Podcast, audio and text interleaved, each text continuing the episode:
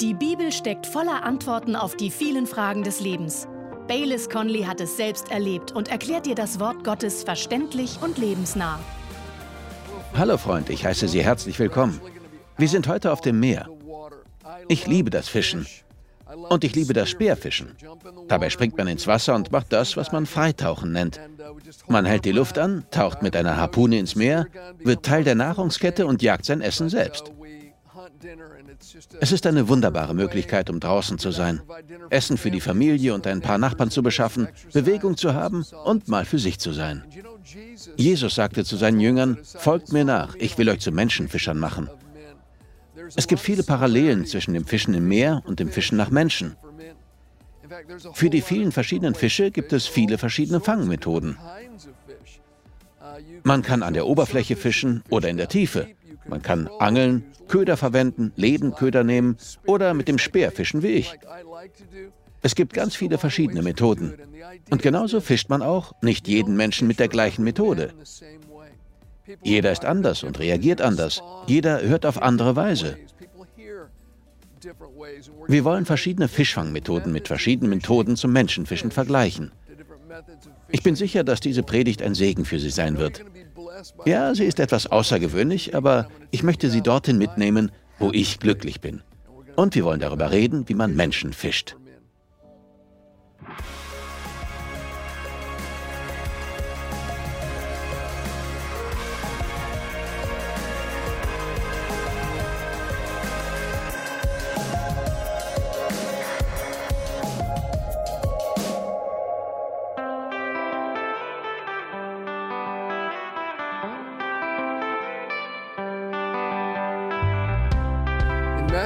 In Matthäus 4, Verse 18 bis 20 heißt es in der Bibel, als er aber am See von Galiläa entlang ging, sah er zwei Brüder, Simon, genannt Petrus, und Andreas, seinen Bruder, die ein Netz in den See warfen, denn sie waren Fischer. Und er spricht zu ihnen, kommt mir nach, und ich werde euch zu Menschenfischern machen. Sie aber verließen sogleich ihre Netze und folgten ihm nach. Wenn wir Jesus ehrlich nachfolgen, wird er uns zu Menschenfischern machen. Die Seelen der Menschen sollen uns ein Anliegen sein. Ich möchte Sie heute mit aufs Meer nehmen. Wir fahren mit dem Boot 80 Kilometer in den Pazifik hinaus zu den Fischgründen für Thunfisch und gehen fischen. Aber wissen Sie was? Dazu müssen wir das Schiff bereit machen. Wir müssen die Ausrüstung bereit machen. Und wenn wir Fische fangen wollen, müssen wir dorthin fahren, wo die Fische sind. Jesus wurde nicht zwischen zwei Kerzen auf einem Kirchenaltar gekreuzigt. Sein Kreuz stand draußen mitten unter den Menschen. Wenn wir Menschenfischer sein wollen, müssen wir Kontakt zu den Leuten haben. Wir müssen dorthin fahren, wo die Fische sind. Wir müssen zum Seufzen und Sterben und zu der kaputten Menschheit hinausfahren und ihnen die gute Nachricht von Jesus bringen. Und wir wollen uns verschiedene Methoden dafür anschauen. Aber gleich eins zu Beginn. Als Nachfolger von Jesus müssen Sie sich dafür entscheiden, ein Menschenfischer zu werden. Und Gott wird Sie mit Ihrer einzigartigen Persönlichkeit und Ihren einzigartigen Gaben gebrauchen. Die Art, wie sie nach Menschen fischen sollen, wird in mehrerlei Hinsicht genau zu ihnen passen. Fahren wir also hinaus aufs Wasser und lernen wir etwas über das Menschenfischen.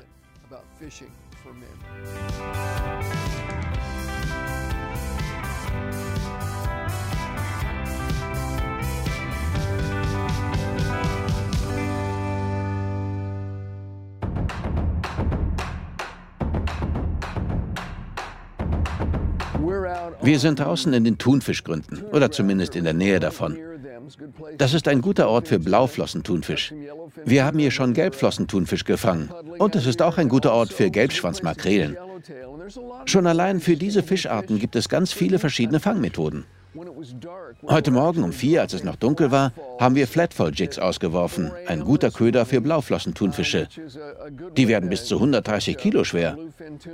Leider haben wir letzte Nacht keinen erwischt, aber wir sind noch nicht fertig. Man kann auch mit Lebendködern angeln. Wir haben hier einen Ködertank und das ist eine kleine Makrele. Heute Morgen haben wir ein paar Makrelen gefangen. Man kann also auch mit Makrelen Thunfische angeln. Und hier habe ich einen kleinen Jig. Der funktioniert gut bei Gelbflossenthunfisch.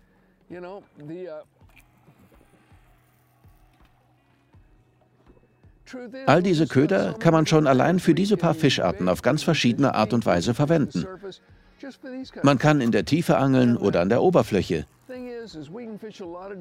Und so wie es verschiedene Fische gibt und man sie auf ganz verschiedene Art und Weise fängt, gibt es auch viele verschiedene Möglichkeiten, Menschen für Jesus zu erreichen.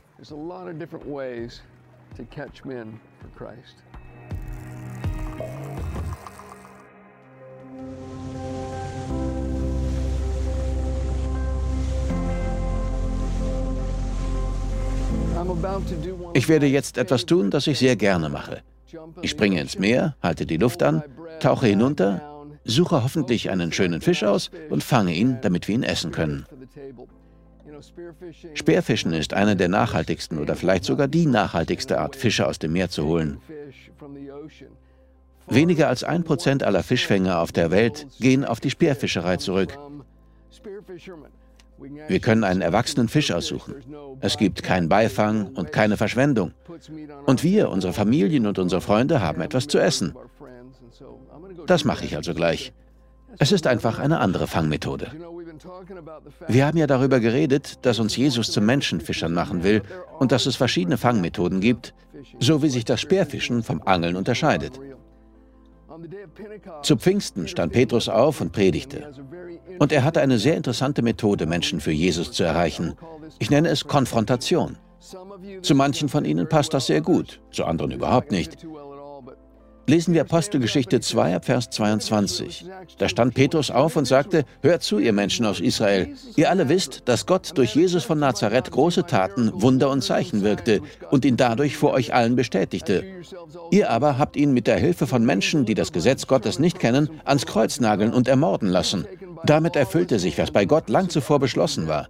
Doch Gott hat ihn aus den Schrecken des Todes befreit und wieder zum Leben auferweckt, denn der Tod konnte ihn nicht festhalten. Petrus sagte ihnen auch, dass sie Buße tun sollten. Und an diesem Tag kamen 3000 Menschen zu Jesus. Das war einfach die Art, wie Gott Petrus begabt und geschaffen hatte. Er war von den Jüngern immer der Erste, der aktiv wurde oder etwas sagte. Oder zumindest sieht es so aus. Er war ein Macher. Er wollte, dass etwas passierte und seine Begabung passte wunderbar dazu. Petrus verhielt sich nicht völlig gegensätzlich zu dem, wie Gott ihn geschaffen hatte, und das funktionierte. Manche Menschen muss man wirklich mit dem Evangelium bombardieren und mit ihrer Sünde konfrontieren. Man muss ihnen sagen, dass sie Buße tun, von ihren Sünden umkehren und den lebendigen Herrn Jesus annehmen müssen. Vielleicht sind auch Sie eher der Konfrontationstyp. Sie wollen sagen, was Sache ist. Bei Ihnen gibt es vor allem Schwarz und Weiß. Und Gott gebraucht Menschen auf diese Weise. Ich möchte Sie aber ermutigen, sich vom Heiligen Geist führen zu lassen. Denn Ihr Weg ist nicht der einzige Weg, wie man Menschen mit der Botschaft von Jesus erreichen kann. Sie sind vielleicht so geschaffen und Gott wird sie auf diese Weise gebrauchen. Doch es gibt auch noch andere Methoden, um Menschen zu erreichen. Aber wenn Sie ein Mensch sind, der gern aktiv wird und Sachen anpackt, dann sind Sie vielleicht ein konfrontativer Fischer. Nun gut, ich springe jetzt mal ins Wasser und konfrontiere ein paar Fische.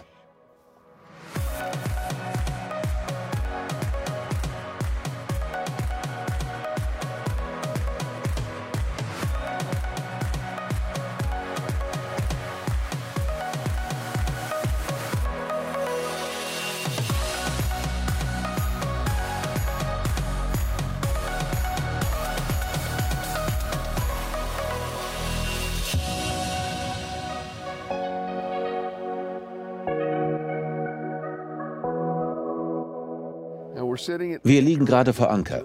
Es ist früher Morgen. Jemand macht ein tolles Frühstück, das wir gleich essen werden. Und ich möchte über eine zweite Evangelisationsmethode sprechen. Ich nenne sie die Logik. Hören Sie auf diese Worte aus Apostelgeschichte 17, Verse 1 bis 3. Nachdem sie aber durch Amphipolis und Apollonia gereist waren, kamen sie nach Thessalonich, wo eine Synagoge der Juden war. Nach seiner Gewohnheit aber ging Paulus zu ihnen hinein und unterredete sich an drei Sabbaten mit ihnen aus den Schriften, indem er eröffnete und darlegte, dass der Christus leiden und aus den Toten auferstehen musste und dass dieser der Christus ist, der Jesus, den ich euch verkündige. Paulus hatte es sich zur Gewohnheit gemacht, in die Synagoge zu gehen und ihnen von Jesus zu erzählen. Und das ist interessant. Er begründete und erklärte anhand der Heiligen Schrift, dass Jesus gestorben und auferstanden und der Sohn Gottes ist. Vielleicht passt eine solche Methode gut zu Ihnen. Sie reden über das, was Sie wissen, was Sie studiert haben und von dem Sie wissen, dass es wahr ist.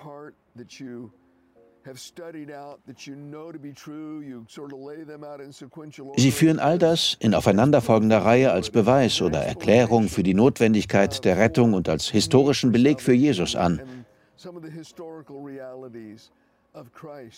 Und sie wollen die anderen damit nicht in Grund und Boden diskutieren. Es ist ihr Anliegen, das Herz anderer Menschen auf dem Weg der Logik zu erreichen. Viele Menschen sind durch Bücher von Autoren wie C.S. Lewis gerettet worden, die das Evangelium sowohl historisch als auch vom Verstand her begründet haben.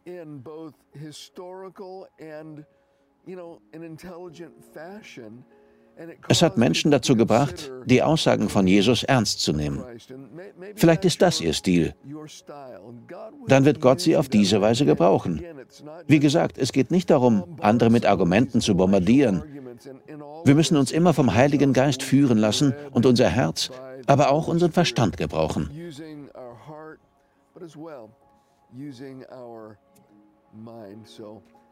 Wenn das auf Sie zutrifft, dann tun Sie das. Beten Sie für Gelegenheiten. Gott wird Ihnen Türen öffnen, sodass Sie jemand anderen von dem erzählen können, was Sie wissen oder genauer studiert haben. Vielleicht ist das der Schlüssel, durch den sich ein Herz für das Evangelium und die Wahrheit von Jesus öffnet.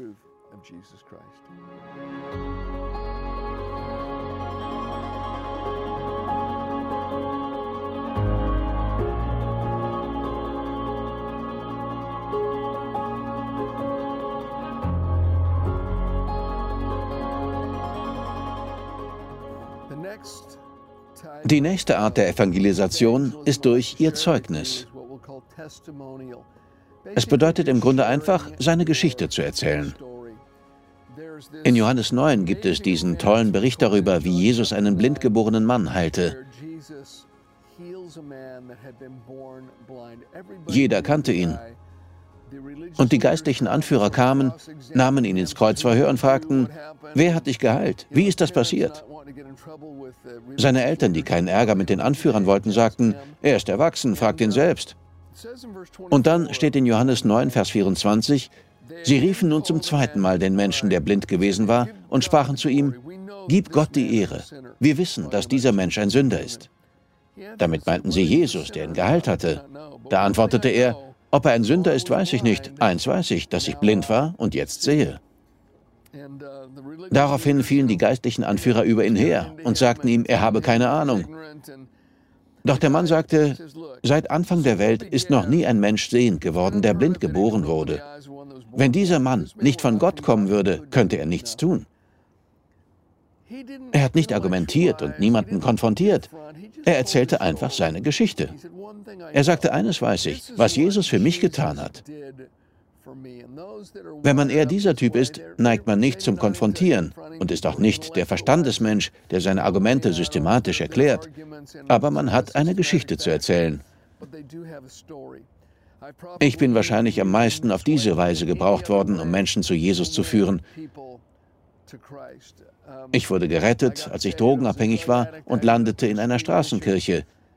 Davor hatte mir eines Tages in einem Park ein zwölfjähriger Junge von Jesus erzählt. Ich kann sagen, ich weiß nur, dass mich die Drogen kaputt gemacht haben. Ich hatte keine Hoffnung. Mein Leben lag in Trümmern. Doch Jesus hat mich befreit. Man hat mir die Hände aufgelegt und für mich gebetet und ich wurde nach jahrelanger Drogensucht vom Drang nach Drogen befreit. Jesus hat mein Leben verändert. Auch Sie haben eine Geschichte. Erzählen Sie sie. Vielleicht denken Sie zuerst einmal darüber nach und üben es. Und wenn sich dann eine Gelegenheit ergibt, legen Sie los. Gott wird es gebrauchen. Sie säen damit Samen für die Ewigkeit von jemandem. Geben Sie Ihr Zeugnis. Der Apostel Paulus war einer der klügsten Köpfe, den es je auf der Welt gegeben hat. Doch was tat er, als er am Ende seines Lebens vor Königen stand? Er sagte, wisst ihr, auf dem Weg nach Damaskus kam ein Licht vom Himmel und Jesus hat zu mir gesprochen. Er erzählte von seinem Bekehrungserlebnis und seiner Geschichte. Ihre Geschichte hat Kraft, mein Freund. Gott wird sie gebrauchen, wenn Sie sie anderen Leuten erzählen.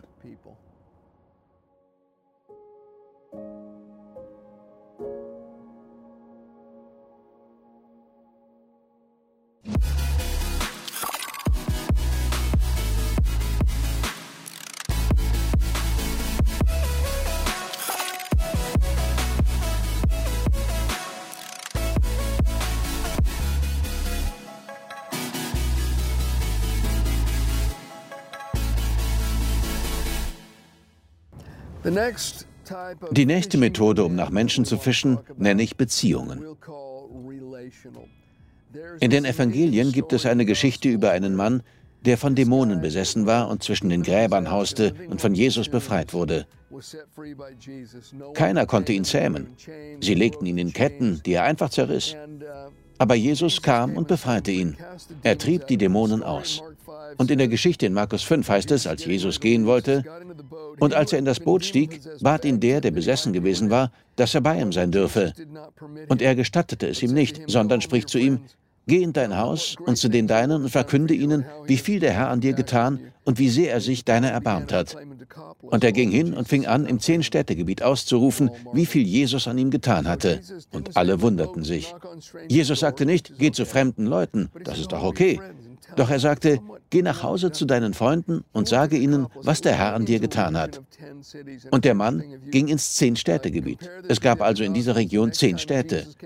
Und in den anderen Evangelien steht dann, als Jesus das nächste Mal dorthin kam, kam eine große Menschenmenge heraus, um ihn zu sehen. Ich bin mir sicher, dass die Geschichte dieses Mannes der Grund dafür war. Vielleicht hatte er genau wie Sie überall Freunde und tat, was Jesus ihm gesagt hatte. Er ging zu ihnen und erzählte, was der Herr Großes getan hatte. Und das löste offensichtlich einen Dominoeffekt aus. Hier steht, alle wunderten sich. Einer erzählte es dem anderen und der wieder einem anderen. Es gab einen Dominoeffekt. Man weiß nie. Vielleicht erzählen sie ihren Freunden oder ihrer Familie, was Gott für sie getan hat. Und dann gibt es vielleicht bei der Arbeit jemanden, der verzweifelt ist. Und einer von denen, denen Sie von Jesus erzählt haben, sagt, weißt du was? Du bist gerade niedergeschlagen, weil dein Sohn Drogen nimmt oder diese Probleme hat.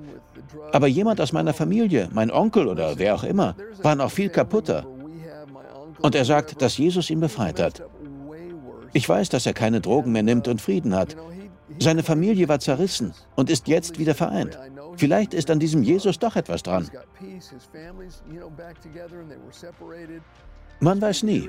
Es kann einen Dominoeffekt geben, wenn wir unseren Freunden, Familienmitgliedern, Bekannten und Leuten, die wir kennen, von Jesus erzählen.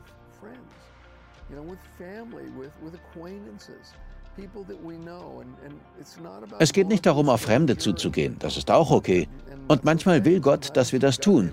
Aber hier geht es darum, einem Freund von Jesus zu erzählen. Ich glaube, das können wir alle.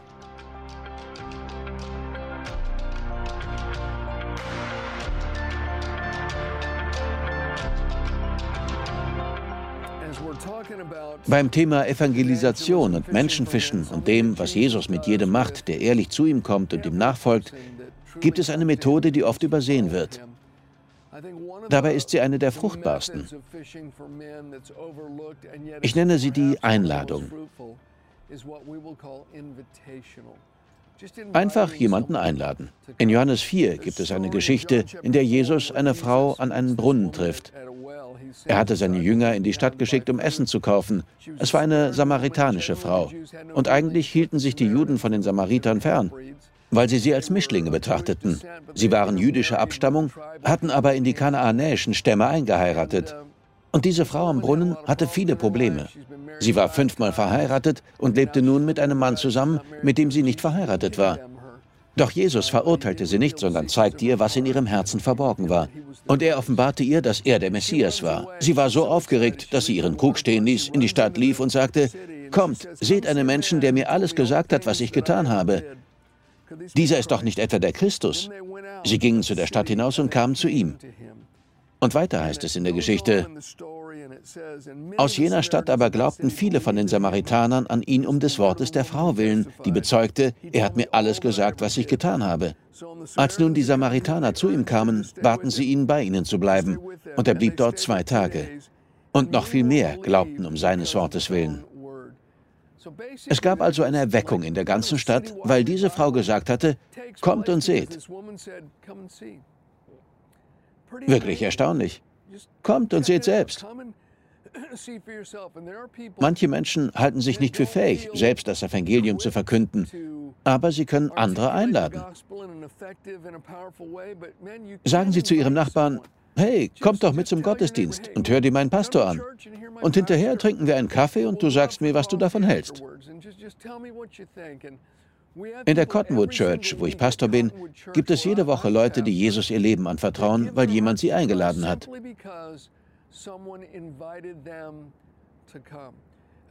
Suchen Sie nach christlichen Veranstaltungen oder Konzerten oder denken Sie an den Gottesdienst und laden Sie jemanden dazu ein. Ich garantiere Ihnen, dass jemand in Ihrem Umfeld, eine Arbeitskollegin oder ein Nachbar, gerade eine schwere Zeit durchmacht. Sein Leben scheint auseinanderzufallen. Und wenn Sie eine Einladung aussprechen, wird Gott Sie gebrauchen. Er wird das Herz dieser Person berühren und sie wird mitkommen, obwohl sie sonst vielleicht nicht mitgekommen wäre. Ich finde das erstaunlich. Bei uns kommen so oft Menschen zum Altar, die zum ersten Mal im Gottesdienst sind. Und daneben steht ein Freund, der über das ganze Gesicht strahlt und sagt, ich habe ihn mitgebracht und jetzt ist er gerettet. Und der andere sagt, eine Frage, hat mein Freund Ihnen von unserer Unterhaltung erzählt? Hat er Ihnen gesagt, was Sie sagen müssen? Und ich sage, nein. Er sagt, aber Sie haben genau die Sätze gesagt, die ich in unserer Unterhaltung über meine Probleme gesagt habe. Und dann haben Sie darauf geantwortet. Sind Sie sicher, dass er Ihnen nichts davon erzählt hat? Und ich sage, nein. Mit mir hat er nicht geredet, aber vermutlich mit Gott. Das ist alles der Heilige Geist. Manche Leute sind ganz überwältigt davon, dass Gott sie kennt. Vertrauen wir einfach, dass Gott seinen Teil tut, wenn wir unseren Teil tun. Und das bedeutet einzuladen. Laden Sie also jemanden zum Gottesdienst oder einer Bibelstunde ein und schauen Sie, was der Herr tut.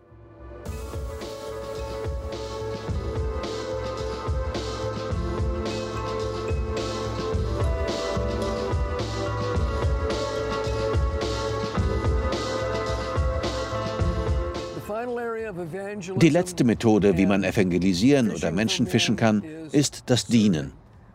Wir sollen Menschen durch die Liebe von Jesus und in seinem Namen dienen. In Apostelgeschichte 9 gibt es eine Geschichte, wo eine Frau namens Dorcas gestorben war. Die Leute ließen Petrus holen. Er kam und erweckte sie wieder zum Leben. Aber in dieser Geschichte gibt es noch mehr Interessantes. Über die Frau namens Tabitha, oder übersetzt Dorcas, heißt es, dass sie viel Gutes und Barmherziges getan hatte. Als Petrus ankam, steht da, und alle Witwen traten weinend zu ihm und zeigten ihm die Unter- und Oberkleider, die Dorcas gemacht hatte, während sie bei ihnen war. Diese Frau hatte Kleider für die Armen und die Witwen gemacht und ihr Leben geprägt. Manchmal genügt ein ganz einfacher Akt des Dienens, um das Herz von jemandem weich zu machen, damit er den Samen des Evangeliums annimmt.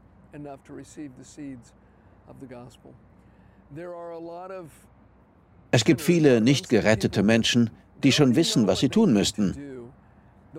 Aber es fehlt noch eine freundliche Tat, durch die ihr Herz weich wird, wie ein letztes Glied in der Kette, die sie zum Glauben an Jesus führt. Jesus sagte, lasst euer Licht vor den Menschen leuchten und sprach darüber, gute Werke zu tun. Aber die Wahrheit ist, dass Dienen und Freundlichkeit nicht immer so einfach sind, wie es aussieht. Jesus sagte, tut denen Gutes, die euch hassen. Betet für die, die euch beleidigen und verfolgen. Ich erinnere mich an eine Geschichte, die ich einmal gelesen habe. Es ging darin um einen Mann, der viel in seiner Garage bastelte und Dinge baute. Und weil er so oft dort unten war, beschloss er eine Lampe zu bauen, die anging, wenn jemand an seiner Haustür klingelte.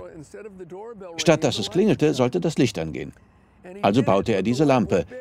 Aber sie leuchtete nur ganz schwach, wenn jemand auf die Klingel drückte. Also fragte er einen Freund, der Elektriker war, und noch jemand anderen. Und einer von ihnen sagte, du musst eines verstehen. Sie leuchtet nur ganz schwach, weil zum Leuchten viel mehr Energie nötig ist als für Lärm. Und das stimmt. Zum Leuchten braucht man mehr Energie als für Lärm. Leuchten wir also für Jesus. Tun wir gute Werke.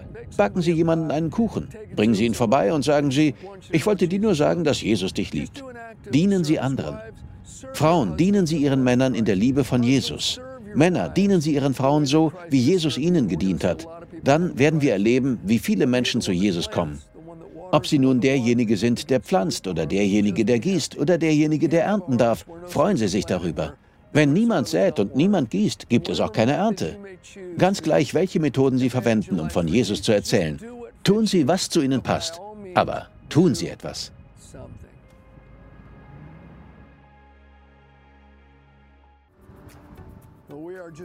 Wir haben eine großartige Zweitagestour hinter uns. Und das Beste ist, dass wir mit Freunden unterwegs waren, was es sehr wertvoll gemacht hat. Wir haben die gemeinsame Zeit genossen und gefischt, vor allem getaucht. An den meisten Stellen haben wir leider keine Fische gesehen. Erst hinter Catalina Island gab es ein paar Schwärme schöner großer Gelbschwanzmakrelen.